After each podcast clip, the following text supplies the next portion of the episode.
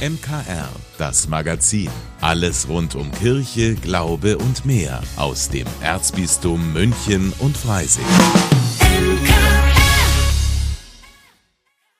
Heute mit Ivo Makota. Gut, es ist noch eine ganze Zeit hin, aber die Vorbereitungen für den Katholikentag 2024 in Erfurt laufen bereits auf Hochtouren. Man könnte jetzt auch sagen, nach dem Evangelischen Kirchentag in Nürnberg ist vor dem Katholikentag in Erfurt. Am Telefon habe ich deshalb jetzt Maria Widovic. Sie ist stellvertretende Geschäftsführerin des Katholikentags, der ab Ende Mai kommenden Jahres in Erfurt stattfinden wird.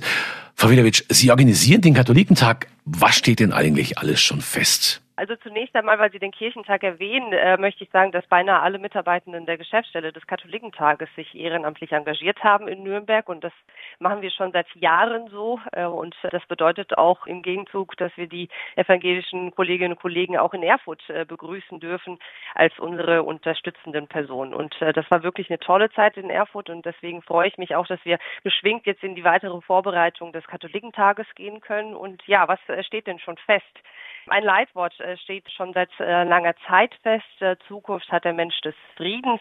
Der biblische Psalmvers ähm, erinnert daran, dass auch Frieden in der heutigen Zeit eine sehr, sehr zentrale Herausforderung ist. Es ist eine Vision und wir wollen ganz konkrete Schritte hin zu einem friedlichen Zusammenleben entwickeln, auch beim Katholischen Tag. Und das in kleinen wie auch in großen Kontexten das bedeutet natürlich auch, dass wir schauen in unsere Gesellschaft, was hält unsere Demokratie zusammen? Wo ist eigentlich und an welcher Stelle ist nachhaltige Friedenssicherung möglich? Äh, und viele weitere Fragen ähm, zu diesen, aber auch ganz äh, zu vielen weiteren Themen werden wir beim Katholikentag uns widmen. Und was jetzt eigentlich auch schon äh, feststeht, ist ähm, die Programmstruktur. Wir werden fünf Tage lang die Stadt quasi auch mit einladen, diesen Katholikentag mit uns zu feiern feiern. Und jetzt wissen wir schon, dass der Bundeskanzler kommen wird. Äh, wir wissen um weiße Flecken, denn wir möchten natürlich auch ähm, aktuellen und relevanten Themen uns ähm, kurzfristig widmen und auch diese werden wir dann im kommenden Jahr einbauen. Ja, und was äh, quasi auch feststeht, ist, dass wir in einer wunderbaren äh, Stadt sind, Erfurt. Eine Stadt, die wirklich ähm, für den Katholikentag wie gemacht ist. Das ist eine sehr säkulare Stadt, das ist uns sehr bewusst. Es ist aber auch ein sehr aktives Bistum. Wir haben viele Spuren von Luther, viele Kirchtürme und äh, dennoch wissen wir um diese säkulare Umgebung und möchten zu den Themen, die drängend sind, äh, einladen, mitzudiskutieren. Unsere Gesellschaft ist ähm, ja geprägt von unterschiedlichen Meinungen und Ansichten und das ist auch gut so. Aus meiner Sicht kann aber eine Gemeinschaft äh, wirklich dann gewinnen, wenn sie diese unterschiedlichsten Perspektiven einmal zusammennimmt, schaut, was ist möglich, den Diskurs sucht äh, und dann letztlich einen Konsens findet. Und äh, das ist der Katholikentag. Diese Plattform bieten wir. Es soll ja ein sehr buntes Fest werden. Da gehört ja auch dazu, dass sich Teilnehmerinnen und Teilnehmer aus vielen Bistümern Deutschlands beteiligen. Gibt es denn noch Möglichkeit, sich für irgendwas anzumelden, also Kirchenmeile oder so? Ja, für die Kirchenmeile kann man sich bis zum 15. September anmelden und da freuen wir uns natürlich, dass ähm, wir wie in Stuttgart, aber auch in Münster ein, eine bunte Vielfalt auch anbieten können an verschiedensten Ständen von Organisationen, Verbänden, Vereinen. Und darüber hinaus laden wir auch ein, äh, wenn jemand eine Fahrt nach Erfurt zum Katholikentag plant, äh, in den Gemeinden, in den Bistümern, dann kommen Sie auf uns zu. Wir haben verschiedene Werbematerialien, die wir auch erarbeiten, beziehungsweise die teilweise auch äh, schon vorliegen. Wir unterstützen Sie an dieser Stelle, denn davon lebt auch der Katholikentag, dass wir eben gemeinsam an diesem einen großen Event auch arbeiten. Kirchenmeile klingt jetzt nach bunten Bummeln. Wie muss man sich das Ganze denn vorstellen, bitte, für Leute, die jetzt nicht so affin mit diesem Thema sind? Ja, Sie haben es eigentlich schon richtig benannt. Es ist ein buntes Bummeln. Äh, wir haben bis zu 300 ähm, Organisationen, Institutionen, die sich eben präsentieren in verschiedenen Pagoden in der gesamten Innenstadt ähm, Erfurts verteilt und laden ein zu flanieren, diese bunte Vielfalt an Organisationen auch kennenzulernen. Und das ist eben auch eine Vielfalt an Meinungen, an Perspektiven. Es ist ein buntes äh, Spektrum, was uns auch ausmacht. Und äh, wenn wir eben auch bei der Kirchenmeile gemeinsam äh, schauen, was sind denn eigentlich so die, die Fragen, denen wir uns äh, gemeinsam stellen möchten, das ist eben auch ähm, die Kirchenmeile. Und äh, da gibt es äh, darüber hinaus auch viele Medienvertreter, die vor Ort sind ähm, und ja, einen lebendigen Einblick in die die ähm, Themen und Angebote auch bieten. Und das ist wirklich auch ein buntes Treiben und ein, äh, ein buntes Bummeln. Wer darf sich denn bewerben und gibt es bestimmte Kriterien? Ja, es gibt äh, bestimmte Kriterien, die finden sich auch auf unserer Website katholikentag.de slash mitwirken.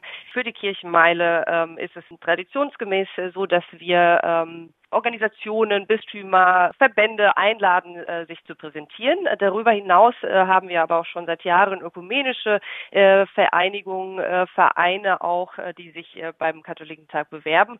Und auch wir, wir richten vor allen Dingen den Blick ähm, in Erfurt auf zivilgesellschaftliche Organisationen, die jetzt nicht im engeren Sinne aus dem kirchlichen Bereich kommen, aber eben trotzdem einladen möchten, in dieser bunten Vielfalt auch ähm, Teil des Katholiken Tages dieser Plattform eben auch zu sein. Und äh, so hat man in, äh, in Erfurt eben auch die Möglichkeit, entweder zu kooperieren oder eben auch als zivilgesellschaftliche Organisation sich dann eben auch ähm, ja, zu beteiligen.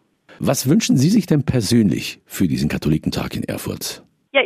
Mir, dass wir ähm, Schlagzeilen lesen und äh, zwei Schlagzeilen habe ich äh, mitgebracht und äh, die eine Schlagzeile lautet ja, ähm, es ist eine relevante Stimme, die wir in der äh, Zivilgesellschaft haben und ähm, es ist gut so, dass wir mitreden und mitsprechen. Äh, ja, da wünschen wir Ihnen noch eine ja, einigermaßen stressfreie Vorbereitungszeit.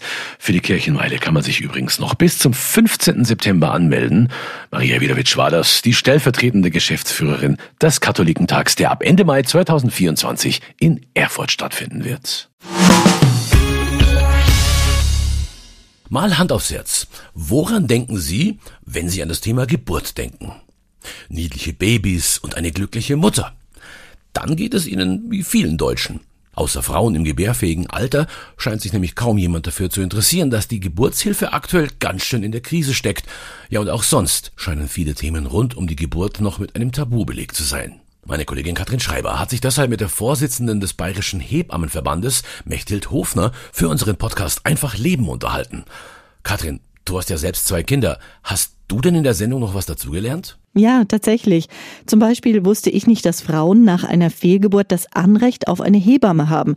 Daran sieht man ja eben, wie wenig Aufklärung in der Gesellschaft betrieben wird. Wie gesagt, ich habe selbst zwei Kinder.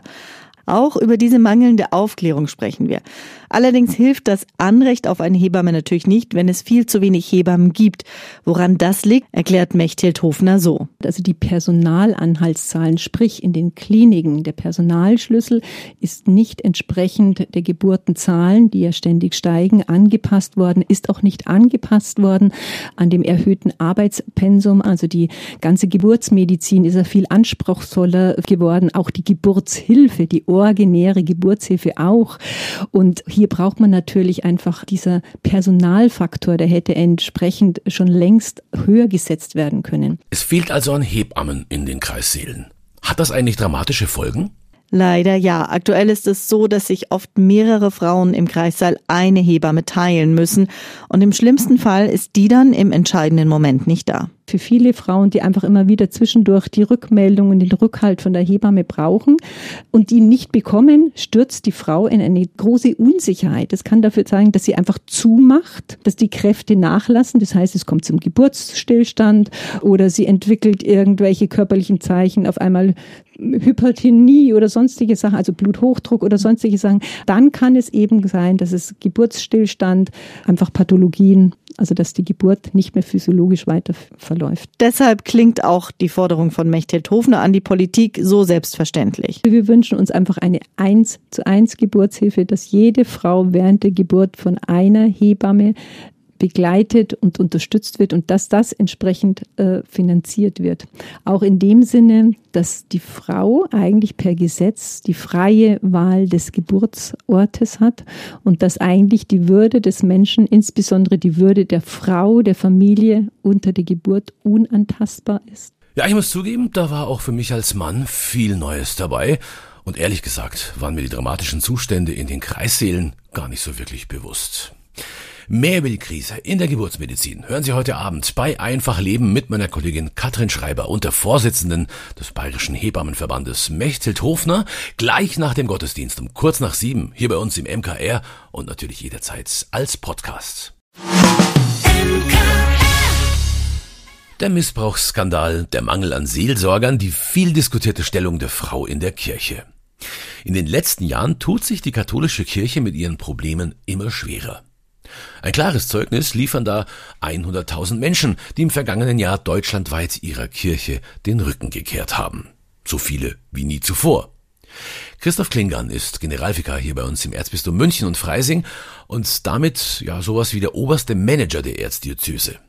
Wir haben ihn gefragt, wo die Reise hingeht. Und diese Reise wird nicht unwesentlich auch von den Gebäuden bestimmt, die der Kirche gehören und die einfach nicht mehr alle zu erhalten sind, erklärt der Generalvikar. Es ist so, dass wir Kirchenstiftungen in der Erzdiözese haben, die in aller Regel die Eigentümerinnen der Gebäude sind. Und deswegen muss auch vor Ort diese Diskussion geführt werden. Wir wollen diese Diskussion unterstützen. In den kommenden Monaten soll es auch zwei Pilotprojekte geben, dass wir vor Ort einen solchen Prozess unterstützen und dass die ähm, Pfarreien so auch zu einer fundierten Entscheidung finden, welche Gebäude sie auch in Zukunft erhalten wollen und damit auch kirchliches Leben gestalten wollen. Und das ist bei einem derart großen Erzbistum mit 750 Pfarreien eine Herausforderung, genauso wie diese 750 Pfarreien in Zeiten des Priestermangels seelsorgerlich gut zu versorgen. Der Generalvikar erinnert daran, dass hier auch den Ehrenamtlichen in den Pfarreien eine zunehmend wichtige Aufgabe zukommt das Gemeindeleben zu gestalten, als Kirche wach zu bleiben. Aber natürlich ist es so, dass auch die Seelsorgerinnen und Seelsorger mit ihren ähm, spezifischen Kompetenzen auch gefragt sind und auch die Menschen vor Ort natürlich das Bedürfnis haben, seelsorglich ähm, begleitet zu werden, auch von Hauptamtlichen, auch die Sakramente zu empfangen. Und weil in diesem Bereich natürlich Priester und Diakone gefragt sind, muss die Erzdiözese sich Strategien überlegen, wie vor Ort diese Angebote aufrechterhalten werden können. Und sei es auch in geringerem Umfang. Das andere ist, dass wir, glaube ich, auch versuchen müssen, wieder neue Menschen für einen Beruf in der Kirche, in der Seelsorge anzusprechen, ähm, auch junge Menschen da ähm, zu begeistern und ihnen zu zeigen, dass das ein sehr erfüllender Beruf, eine schöne Aufgabe sein kann und dass wir vielleicht auch so wieder mehr Seelsorgerinnen und Seelsorger auch für die Arbeit in der Kirche in der Zukunft gewinnen können. Das ist in einer säkularen Welt mit vielen konkurrierenden Angeboten nicht einfacher geworden und ein Knackpunkt ist die Glaubwürdigkeit der Kirche. Momentan sind wir durch das große Thema der Aufarbeitung von Missbrauch in einer Konstellation, dass da einfach auch viele Mängel wahrgenommen werden und auch absolut berechtigterweise auch mit Blick auf die Vergangenheit, dass da vieles eben nicht glaubwürdig war, sondern das völlige Gegenteil davon. Das Ziel, sagt Generalvikar Klingan, muss sein, die vielen Dienste, die die Kirche leistet, wieder in den Vordergrund und damit ins Bewusstsein der Menschen zu rücken. Ob im karitativen Bereich, in Schulen und Kindertagesstätten und den vielen anderen Feldern, in denen Menschen in der Kirche für andere da sind. Wie die Witte für das MKR. Also wenn ich mir meine Eltern so anschaue, dann frage ich mich manchmal schon, wie haben die das eigentlich alles gebacken bekommen? Gab es im Leben Ihrer Eltern eigentlich auch Herausforderungen, über die Sie immer wieder staunen? Eine, die das bestimmt kennt, ist die belgische Schriftstellerin Amélie Nothomb. Ihr Vater musste als junger Konsul dafür sorgen, dass eine blutige Geiselnahme nicht total aus dem Ruder läuft. In ihrem neuen Roman erzählt sie von seiner außergewöhnlichen Kindheit, die ihn zum Diplomaten machte. Meine Kollegin Gabi Hafner hat den Roman von Amélie Nothomb gelesen. Münchner Kirchenradio Literatur Mein Buch diese Woche erzählt die außergewöhnliche und wahre Geschichte eines Diplomaten, der im Jahr 1964 im Kongo über vier Monate hinweg Geiselnehmer mit nichts als seinen Worten in Schach gehalten hat. Dieser Mann war der Vater der Autorin Amélie Nothomb. Er war der belgische Konsul, wie ihr neuester Roman betitelt ist. Über die Ereignisse im Kongo hat ihr Vater selbst ein Buch geschrieben. Die Tochter erzählt in ihrem Roman jetzt auch seine Vorgeschichte, wie er zu dem werden konnte, der in dieser Extremsituation den Mut nicht verloren hat. Unbedingt wissen muss man vorher auch, dass die belgische Autorin extreme Situationen liebt, sie aber literarisch entschärft durch ihren trockenen Humor. Die Handlung. Keinen leichten Einstieg wählt Amélie Nothomb für ihren Roman. Eine Exekutionsszene, die an Dostojewski erinnert. Doch aus der Haltung des Todeskandidaten spricht so viel Liebe zum Leben, dass der Tod hier keine Macht zu haben scheint. Und damit schwenkt die Autorin über in die Kindheit ihres Protagonisten Patrick. Diese war vom frühen Tod seines Vaters geprägt.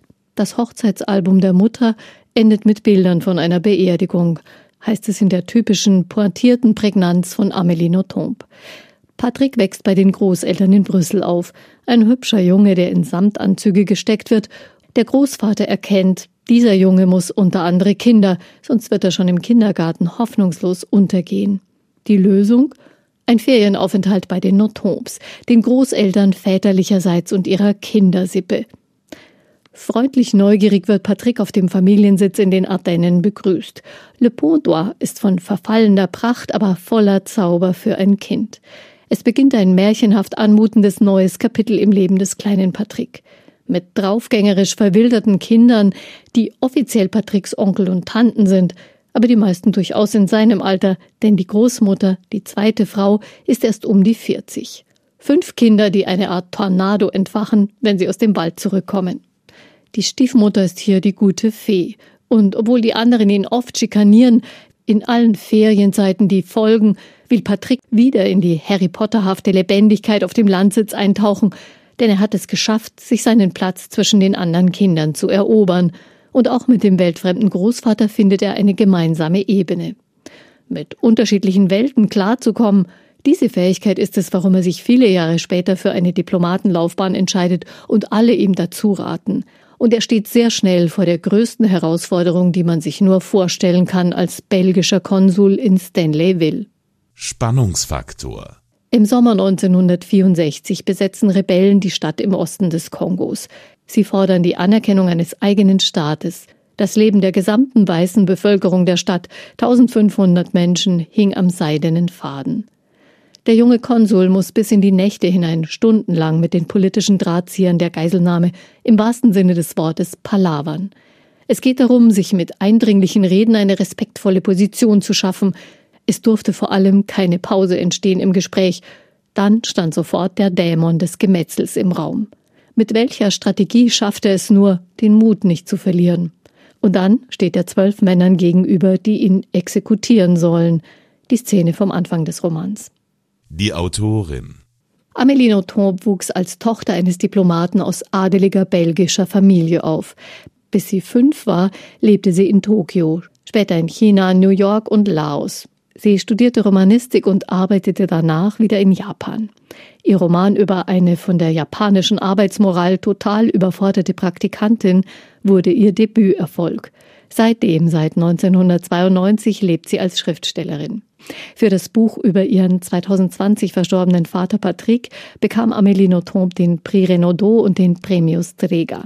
Vergnügungsfaktor ich habe lange nicht alle Romane der unermüdlichen Autorin gelesen, mich dabei aber immer gut amüsiert. Notrop treibt das Geschehen gern so auf die Spitze, dass in der Übertreibung etwas grotesk Witziges sichtbar wird. Sie gibt ihre Protagonisten aber niemals der Lächerlichkeit preis. Mit diesem Roman setzt sie ihrem Vater ein Denkmal aus Sprache und man kann ihr wirklich nicht vorwerfen, dass sie ihre Familie mit Samthandschuhen anfasst. Die Veröffentlichungsliste der Belgierin ist lang. Wer an ihrem Humor Gefallen gefunden hat, findet im Diogenes Verlag reichlich Nachschub aus ihrer Feder. Dort ist auch der belgische Konsul erschienen. Den Roman können Sie in der Buchhandlung Michaelsbund kaufen oder online bestellen auf michaelsbund.de. Vielen Dank, dass Sie sich unseren Podcast MKR, das Magazin des Münchner Kirchenradios, angehört haben. Wir freuen uns, wenn Sie unseren Podcast abonnieren und in der Podcast-App Ihrer Wahl bewerten. Am liebsten natürlich mit fünf Sternen. Wir haben auch noch viele andere schöne Podcasts. Diese finden Sie unter münchnerkirchenradio.de und überall, wo es Podcasts gibt. MKR, wir machen Ihren Podcast. MKR, mehr Tiefgang für den Süden.